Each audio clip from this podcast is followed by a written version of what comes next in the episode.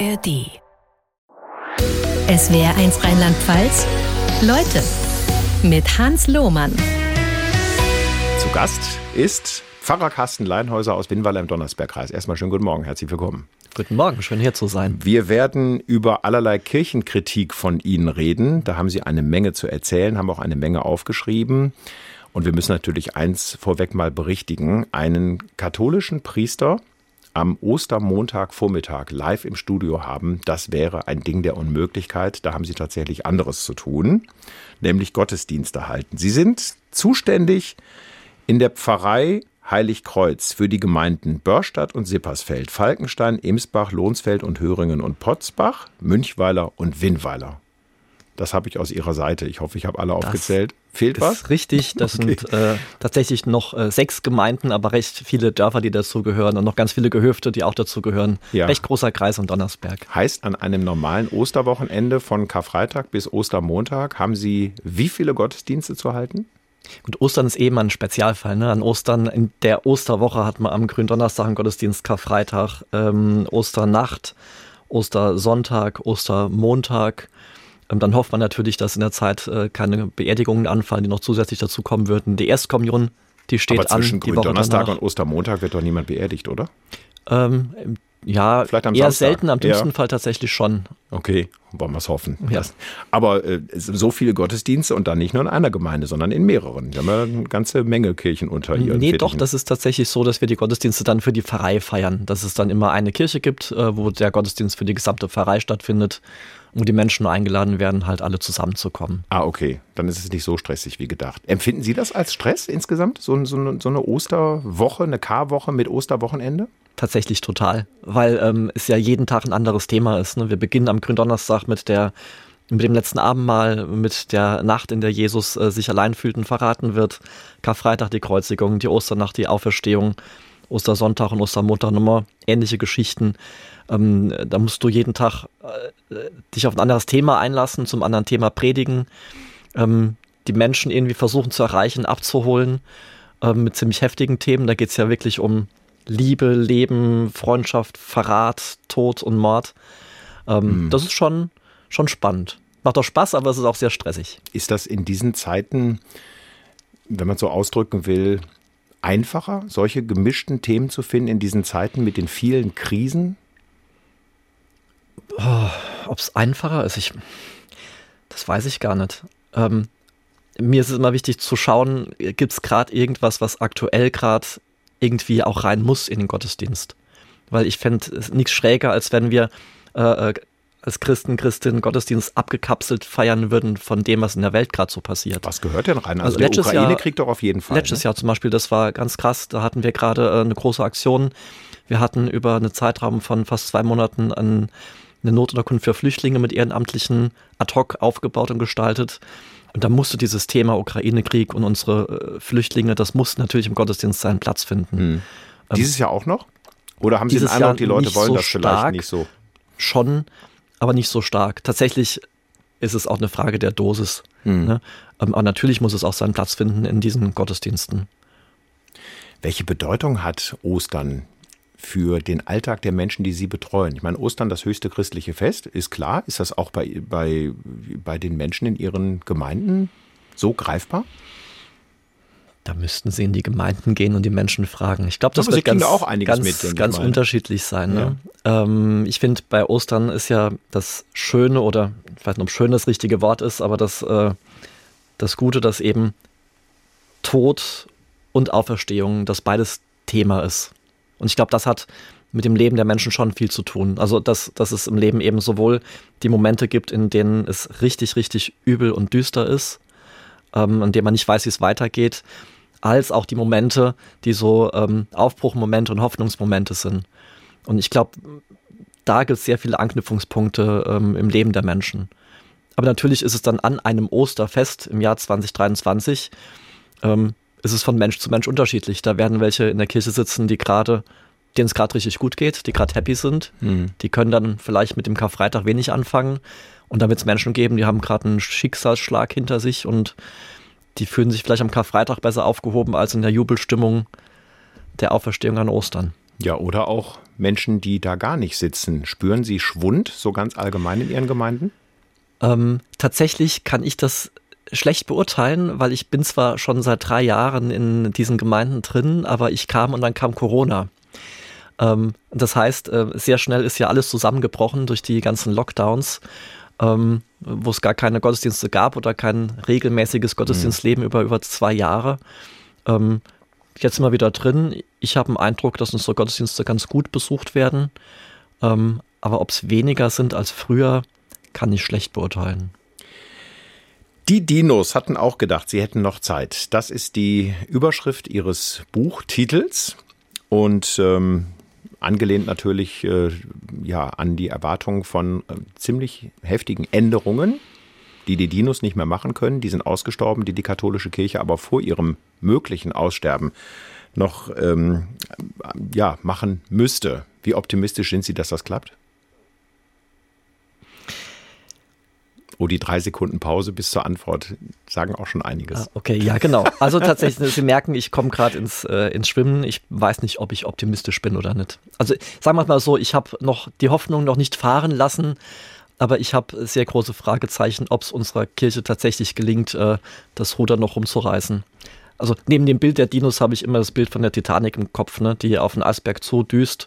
Mhm. Und da sind Leute, die schreien, Kirche, du musst jetzt langsam, nicht langsam, sondern dringend das Ruder rumreißen, sonst ist es zu spät.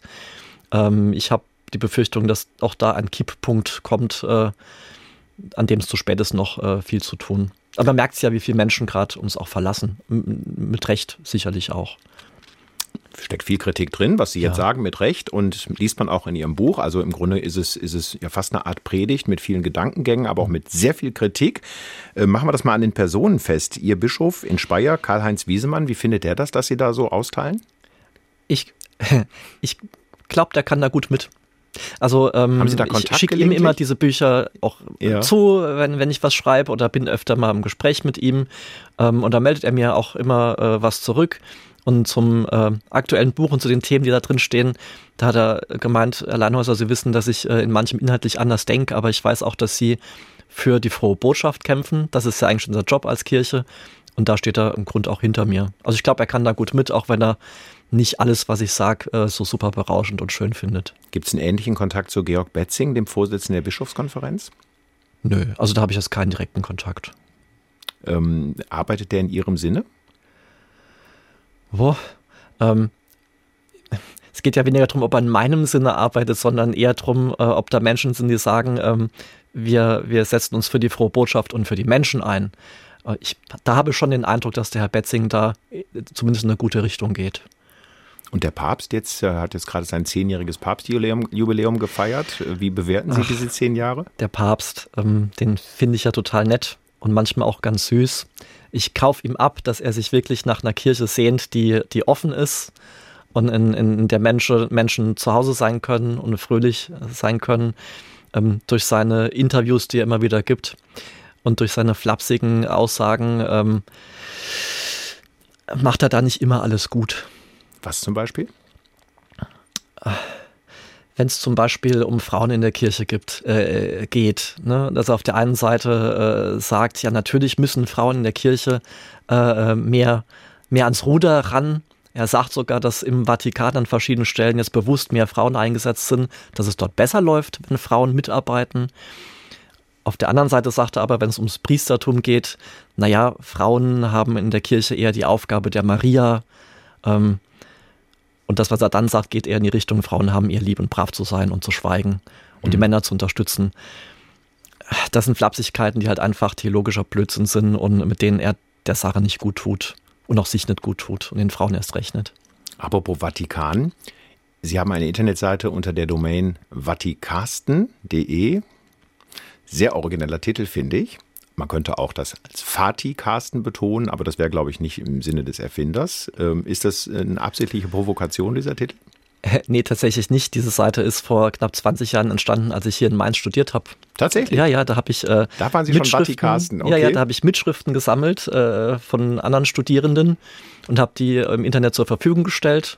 Dass man sich besser auf Prüfungen vorbereiten kann. Steht heute noch drin, man könnte mit dieser genau. Seite Theologie studieren. Ja, ja, gibt sogar Eindruck. heute noch recht viele Studierende, die das tun, ja. ähm, obwohl die Mitschriften teilweise schon 20 Jahre alt sind. Ähm, ja, und das war dann damals eine Schnapsidee. Die Seite brauchte einen Namen. Und als Student habe ich da gesessen in einer Cocktailbar und habe gedacht, naja, Vatikan, Vatikasten, hört sich ja ganz lustig an, dabei ist es geblieben. Sie sind Saarländer. Ja. Hört man gar nicht. Also wenn man ganz genau hinhört. Wenn sie wolle, kann ich auch Saarländisch schwätzen, weil wird es für die Hörer ein bisschen schwierig. Boah. Ich, ich ertappe mich manchmal dabei, aber das darf ich gar nicht laut sagen. Ich traue mich aber trotzdem, das zu sagen, dass das Saarländische sich vom Westpfälzischen gar nicht so stark unterscheidet. Für diese Aussage werde ich wahrscheinlich jetzt im Saarland und in der Westpfalz gegrillt. Also nehme ich das Och. gleich wieder zurück oder sehen Sie das an? Nö, Rheinland-Pfalz ist ja doch recht groß. Ne? Wenn ich ja. jetzt in der Vorderpfalz bin, ja. Ähm, ich dachte jetzt an die Westpfalz, so Zweibrücken, Pirmasens und genau, so. Genau, da gibt es schon viele Ähnlichkeiten. Na, doch, bitte. doch. Wenn da Sie das so sehen, dann, also Sie dürfen das ja sagen. Ja, ja. Sie haben versucht, saarländische Kultur in die Pfalz einzuführen, in Ihren Fahrstellen, die Sie zum Beispiel in Schifferstadt hatten. Ist Ihnen das gelungen? Schwenken die da jetzt beispielsweise? Also Schwenkgrill gemeint? In Schifferstadt, in meiner ersten Kaplanstelle, gab es tatsächlich mal eine Metzgerei, der habe ich ein Rezept für Schwenkbraten mitgebracht. Das wurde dann eine Zeit lang ganz gut verkauft. Mhm. Ähm, Och, und ansonsten wissen die Leute, dass ein Pfarrersgarten ein Schwenkgrill steht, ein Schwenker und dass der Pfarrer Saarländer ist und da keinen Hehl draus macht. Aber ich glaube, die können ganz gut damit. Gibt es in Ihren äh, beruflichen Stationen oder gab es in Ihren beruflichen Stationen äh, typisches Saarländischer Saarland-Feld, Saar, oh, schwierig, Saarland-Pfalz-Bashing? Haben Sie das irgendwie erlebt oder ist das alles Ach, nur ein Spaß? Ich glaube eher das in dem Lustigen, ne? Also, äh, dass, dass ich mal damit kokettiere oder Leute äh, äh irgendwelche Saarländer will zu machen in meiner Gegenwart. Das ist eher so ein nettes äh, sich gegenseitig aufziehen, aber ist nicht so das Thema. Oh, da höre ich jetzt gerne mal am Ostermontag Vormittag vom ursprünglich saarländischen Priester Carsten Leinhäuser den Lieblings-Saarländer-Witz. Jetzt haben sie mich auf dem äh, falschen Fuß. Ein? Ich, nee. Oh. In Witzen bin ich ganz schlecht. Sorry. Das ist das einzige Schild, bei dem man wenden darf auf der Autobahn? Rheinland-Pfalz. Nein, willkommen im Saarland. Naja, das sehen Sie, sehen Sie, so fängt es an. Lassen Sie uns über Sex reden. Das ist immer ein wichtiges Thema in der Kirche, natürlich auch bei katholischen Priestern, dass der Pflichtzölibat für sie nicht gut ist. Das liest man in ihrem Buch mehrfach. Das äh, ist nicht zu überlesen. Ähm, würden Sie, wenn es den nicht gäbe, noch zölibatär leben? Ähm, ich glaube nicht. Also tatsächlich ist diese, diese verpflichtende Kopplung, ähm, finde ich, mittlerweile eine Kopplung, die nicht unbedingt gesund ist. Ne, da wird man äh, irgendwann im Laufe des Studiums beschäftigt man sich sehr intensiv mit dieser Frage, ob man zölibatär leben kann oder möchte. Ähm, ich war damals noch sehr jung. Ähm, allerdings wird man auch im Priesterseminar nicht gut auf dieses Thema vorbereitet. Also das Thema Sexualität in der Ausbildung äh, kommt kaum vor und dann trifft man da eine Lebensentscheidung ähm, von der ich mittlerweile denke, äh, äh, dass man erst im Laufe der Jahre merkt, ob diese Lebensentscheidung eine gute war oder nicht. Sie sind Jahrgang 1979, also ja. wenn ich mal so durchrechne, 44 Jahre alt oder werden 44. Genau. Habe ich richtig gerechnet, ne? Ähm, also im Grunde genommen noch in der Mitte des Berufslebens macht man sich Gedanken darüber, wie das so die nächsten 20, 25 Jahre bis zur Verrentung weitergeht? Auf jeden Fall. Ne, ich bin jetzt seit 20 Jahren knapp Priester. Ähm, bin damals, glaube ich, schon mit ganz anderen äh, Vorstellungen angetreten an diesen Job, an, in diese Kirche auch, als es äh, dann geworden ist. Ähm, ich habe keine Ahnung, wie die Kirche, der dieser Dinosaurier die nächsten 20, 30 Jahre äh, sich weiter verhalten wird. Da frage ich mich schon immer wieder und muss mich auch tatsächlich immer wieder fragen, wie lange kann ich da noch äh, mitgehen und dabei bleiben. Welche Vorbereitung im Priesterseminar auf das zölibatäre Leben hätten Sie sich gewünscht? Ich komme da immer wieder zu dem, zu, zu, zu dem Gedanken zurück, ist es gut, diesen Zölibat ans Priestertum zu koppeln? Weil für mich hat beides zunächst mal nichts miteinander zu tun. Ne, es mag Menschen geben, die sind berufen, zölibatär zu leben. Ähm, super, wenn sie dazu berufen sind, dann spüren diese Menschen das auch. Ähm, und es gibt Menschen, die sind das nicht. Und das hat mit meine Entscheidung, Priester zu sein, zunächst einmal gar nichts zu tun. Aber das wird äh, dir im Studium und im Priesterseminar aufgedrückt und, und quasi aneinander gekoppelt, diese beiden Themen. Ähm, und das ist, glaube ich, per se einfach nicht gesund und nicht gut. Nicht gut ist ja im Grunde genommen auch die fast saloppe Überschrift für das, was äh, an Missbrauchsfällen in den letzten Jahren, Jahrzehnten mhm. passiert ist und teilweise nur unzureichend aufgeklärt wurde. Sie waren selber in ihrer früheren Eigenschaft als äh, Jugendpfarrer im Bund der Deutschen Katholischen Jugend, BDKJ, Mitglied einer Aufklärungskommission zu sexualisierter Gewalt.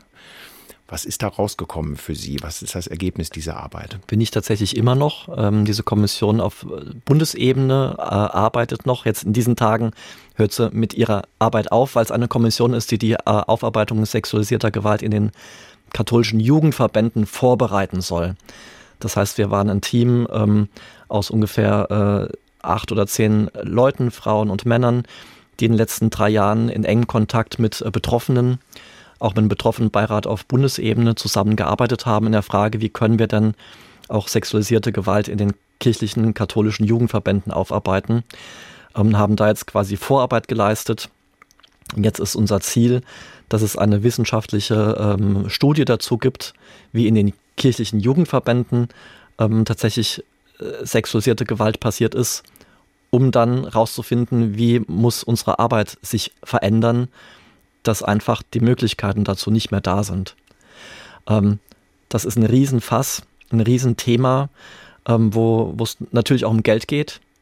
Eine Aufarbeitung, wenn es um wissenschaftliche Aufarbeitung geht, braucht man auch wissenschaftliche Partner. Da geht es um Geldmengen, ähm, die nicht gering sind, ähm, wo wir sagen, da muss die Bischofskonferenz auch ran.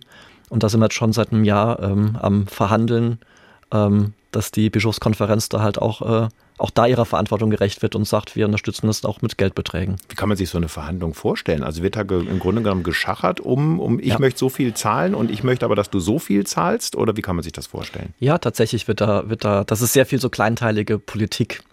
Äh, da wird tatsächlich geschachert und geguckt, wer ist da jetzt verantwortlich und wer muss wofür gerade stehen und was was dazugeben. Und sind Sie aus der Arbeit in dieser Kommission schlauer geworden im Hinblick darauf, was passieren muss, damit sowas in Zukunft nicht mehr passiert? Wäre ja ein hehrer Wunsch. Ich glaube, äh, weiß man nicht, ob das überhaupt möglich ist, aber zumindest mal deutlich geringer. Ja. Ähm, also ein Thema war, das sind die, die äh, katholischen Jugendverbände tatsächlich schon einige Jahre äh, früher dran gewesen als die Amtskirche an sich, ist das Thema Prävention. wir haben schon vor äh, fast zehn Jahren, glaube ich, ähm, angefangen, Präventionsschulungen zu etablieren und anzubieten, auch verpflichtend anzubieten für Menschen, die im Jugendarbeitskontext sich engagieren, ähm, um dafür zu sorgen, dass alle, die mit Kindern, Jugendlichen arbeiten, ähm, geschult sind in Sachen Nähe und Distanz, dass sie wissen, was geht und was geht nicht. Dass man auch ein offenes Auge hat auf alle anderen. Es geht jetzt nicht darum, misstrauisch zu sein, ähm, aber wenn jetzt zum Beispiel wir zwei zusammen eine Gruppe von Kindern, Jugendlichen betreuen würden, wäre es gut, wenn ich einen wachen Blick drauf hätte, wie sie mit denen umgehen mhm. und wenn sie einen wachen Blick drauf hätten, wie ich mit denen umgehe. Ohne sich was zu unterstellen, aber einfach, ich glaube, es braucht diesen wachen Blick dafür, dass Kinder und Jugendliche geschützt sein müssen. Ähm, der ist dann möglichen Tätern und Täterinnen, wobei es ja meistens Täter sind, ähm, einfach schwer macht, ähm, zum Zug zu kommen. Ich glaube, das ist mit so das Wichtigste, da, da äh, ganz, ganz wach zu sein und zu gucken, ähm, dass man wirklich Räume bietet, die, die Schutzräume sind.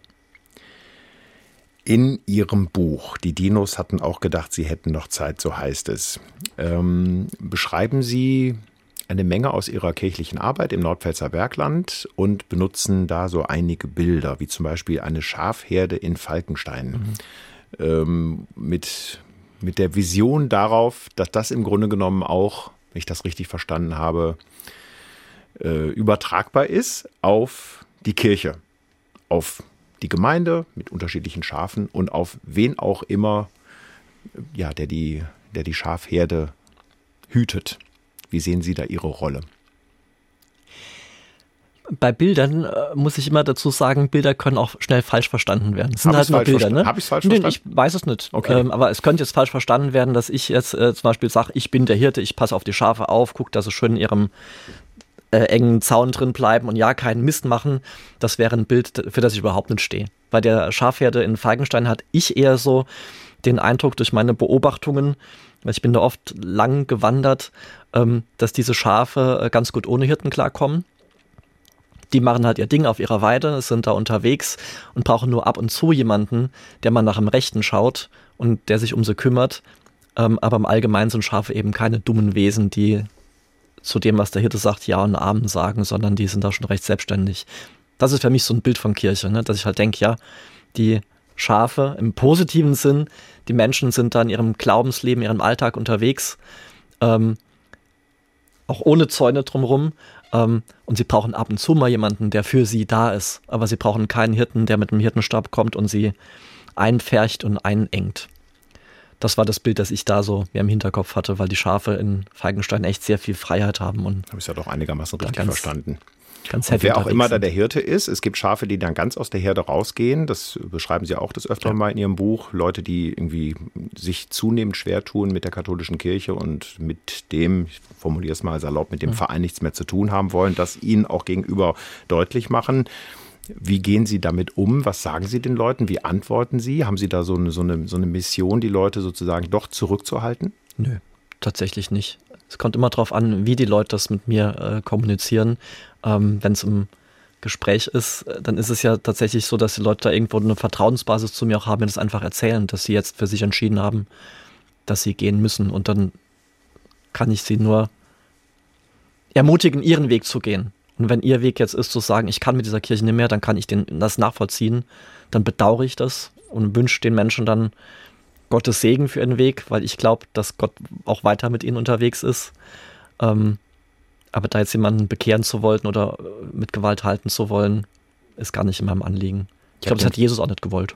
Ich habe den Verdacht, die Leute, die mit Ihnen solche Themen besprechen oder auch solche Entfremdungen äh, besprechen, sind in der Tat eigentlich noch eigentlich nah dran an, ja. an der Kirche. Ne? Habe ich richtig verstanden? An der Kirche weniger, aber an, an, also an, an, an, an der eigentlichen Sache, an der Botschaft. Ja. Ne, es geht ja tatsächlich um die, um die frohe Botschaft Jesu, um diese, äh, das sind auch oft Menschen, die, die halt auch sehr gute Zeiten in der Kirche erlebt haben, sei es in dem Jugendverband oder in einer Pfarrei, in einer kleinen Gemeinschaft, wo sie mal gemerkt haben, wenn Christen und Christinnen zusammen sind, da kann eine richtig tolle Gemeinschaft entstehen, die aber dann sich von der Amtskirche entfremdet haben.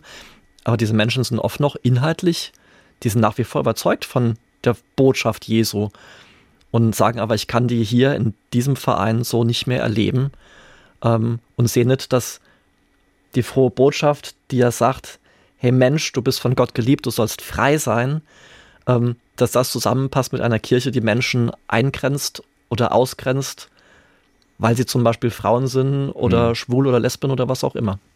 Gehört zur Ausgrenzung auch, dass vieles, was in der Kirche passiert, vor allem in der katholischen Kirche, sehr stark ritualisiert ist und so ein bisschen lebensfremd wirkt, beispielsweise auch die Messen?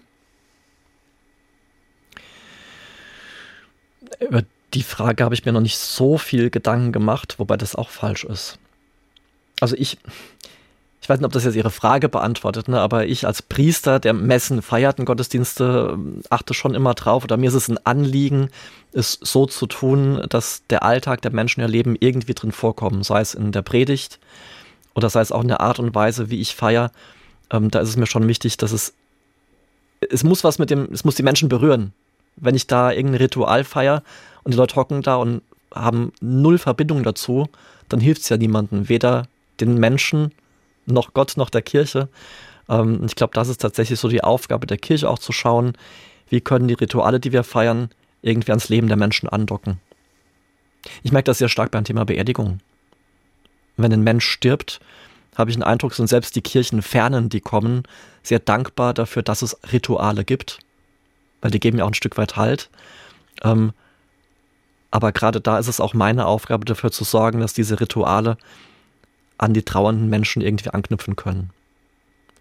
Ähm, das ist eine Herausforderung und das muss gelingen. Sie haben mit ähm, anderen Menschen zusammen unter dem Hashtag Liebe gewinnt letztes Jahr, ich glaube im Mai, Segnungsgottesdienste vor zwei Jahren. Stimmt, wir haben mal 23, das war 21, ja. Also mitten in der Hochzeit von Corona. Mhm äh, Segnungsgottesdienste veranstaltet für Menschen, die ja normalerweise mit, äh, sag mal, wo, de, wo die Kirche sich schwer tut mit dem Segen geben, zum Beispiel ja. gleichgeschlechtliche Paare. Äh, warum gab es das nur einmal? Das gab es nicht nur einmal. Habe ich das falsch verstanden? Ja, ja, das okay. gab es schon. Also A, es gibt es schon sehr, sehr lange. Ähm, zu dem Zeitpunkt vor äh, ein paar Jahren war es eben so, dass wir uns deutschlandweit zusammengeschlossen haben und gesagt haben, wir wollen einfach mal ein sehr deutliches Zeichen setzen und, es, und dafür sorgen, dass es wahrnehmbar wird, und zwar für alle, ähm, dass Menschen, die ähm, zur die, die, die, die homosexuell sind, die zur LGBTQ-Community gehören, dass die genauso geliebt sind und dass deren Liebe genauso gesegnet ist wie andere Liebe. Ähm, wir wollen das erfahrbar machen. Und da haben wir zusammengetan und diese äh, Aktion Liebe gewinnt äh, äh, ausgerufen, haben deutschlandweit Gottesdienste gefeiert. Ähm, später ist dann auch aus diesem Kontext heraus die Aktion Out in Church entstanden, die im letzten Jahr sehr groß auch in den Medien war, wo ähm, Mitarbeiterinnen und Mitarbeiter aus der Kirche sich geoutet haben und gesagt haben, wir sind hier. Stimmt, das waren, glaube ich, so 140 ja, ja. Äh, Mitarbeitende. Ich kann mich Gab erinnern. Gab es auch eine genau. große Reportage in ARD. Ja. Ähm, und äh, mittlerweile hat die, äh, der synodale Weg ja auch äh, einen Beschluss gefasst, dass man dieses Thema in Deutschland äh, äh, weiter offen hält und auch nach Rom bringt und dass die Bischofskonferenz äh, solche Feiern ähm, in den nächsten Jahren ermöglichen will.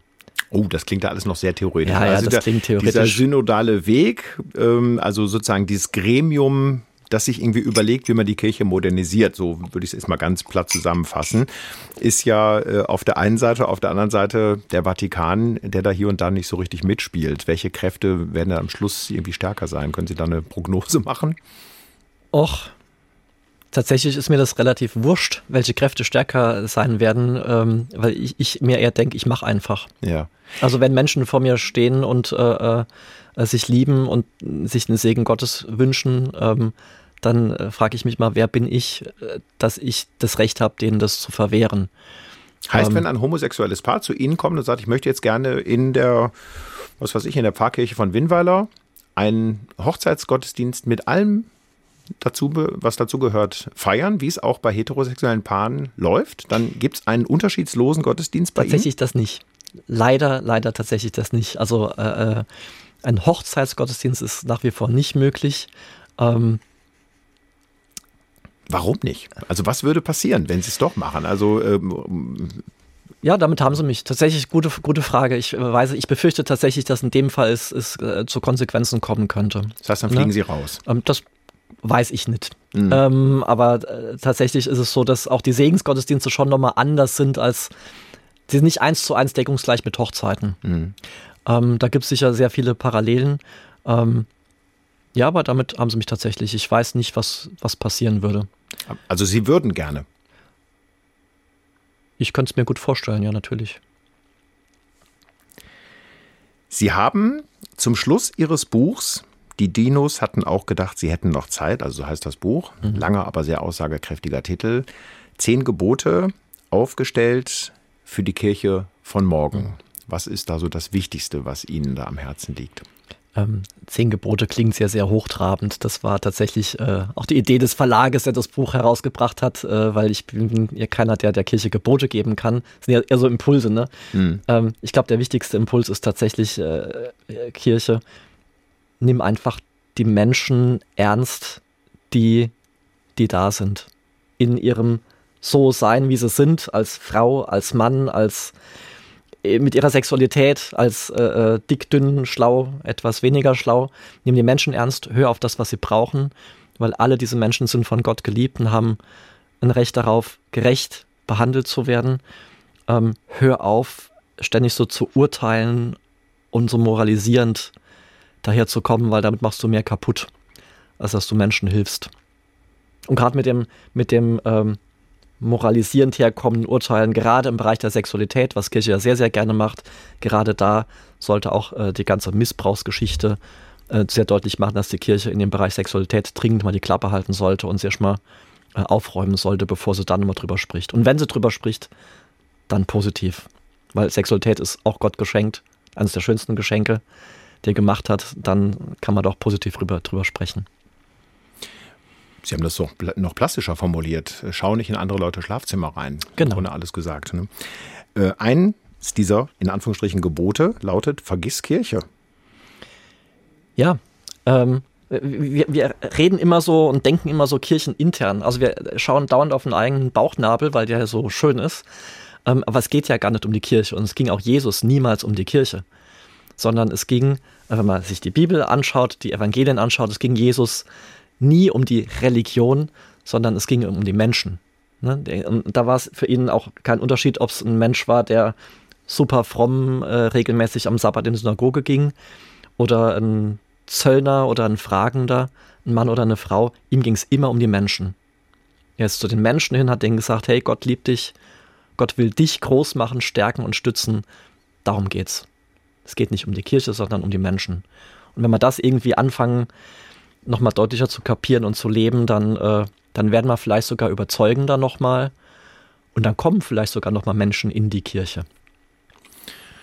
Sie haben ja, wie Sie es gehört, als Priester Theologie studiert, kennen sich also bestens aus, auch mit Kirchengeschichte. Gibt es eigentlich irgendwo in der Kirchengeschichte, in der Bibel, sonst wo eine Stelle, die rechtfertigt, welche Position die Frau heutzutage in der katholischen Kirche hat?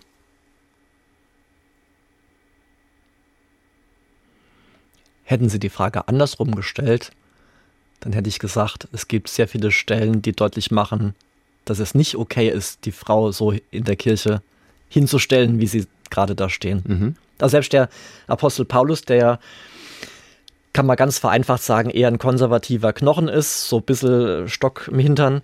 Ähm, selbst der sagt ja sehr, sehr deutlich, ähm, durch Jesus gibt es keine Unterschiede mehr. Es gibt nicht mehr Sklaven oder freie Griechen oder Juden, Frauen oder Männer. In Jesus haben alle die gleiche Würde. Wenn man da diesen konservativen Paulus mal ernst nehmen wird und sagen wird, ja, stimmt, Frauen und Männer haben die gleiche Würde. Gleiche Würde bedeutet gleiche Rechte, gleiche Pflichten. Dann käme doch sofort ganz deutlich und klar raus, dass die Kirche kein Recht hat, Frauen als Menschen zweiter Klasse zu behandeln oder ihnen Dinge zu verbieten, die den Männern erlaubt sind, zum Beispiel Priester werden oder Papst. Glauben Sie daran, dass es bald die erste Priesterin geben wird in der katholischen Kirche? Ich hoffe es. Ähm, Im Kloster Bingen gibt es die Schwester Philippa Rath, die mit sehr vielen Frauen da auch schon äh, gute Bücher geschrieben hat. Die sagt, dass sie ähm, erwartet, dass sie es zu ihren Lebzeiten äh, noch sieht, dass Frauen Priesterin werden. Schwester Philippa dürfte so um die 60 sein. Ich hoffe, das ist jetzt nicht falsch. Mhm. Ähm, also in den nächsten 20 Jahren, da hoffe ich, dass diese gute Frau Recht behält. Es gibt ja diese Frauenbewegung in der Kirche, Maria 2.0, die ja. da auch intensiv kämpft. Was kommt da bei Ihnen in Ihre Nordpfälzer Gemeinden an? Wie, wie erleben Sie da die Einstellung der weiblichen Gemeindemitglieder zu dieser, ja, zu dieser Großproblematik Frauen in der katholischen Kirche? Ähm, ich habe tatsächlich so das Gefühl, dass die, die Frauen, die aktiv sind in unseren Kirchengemeinden, da sehr, sehr offen sind. Und dass sie da auch im Grunde äh, äh, äh erwarten, dass sich in der Kirche was ändert. Und, und ich glaube auch, theologisch sind gerade die, die älteren Menschen oft die, die im Kopf freier sind, als äh, manche Junge es sind. Ich glaube gerade die, manche äh, Omas und Opas, und das ist jetzt nicht despektierlich, nicht böse gemeint, haben da wirklich einen sehr viel weiteren Verstand und offeneres Herz als, äh, als manche Priester oder auch Bischöfe, die die da sehr, sehr eng sind.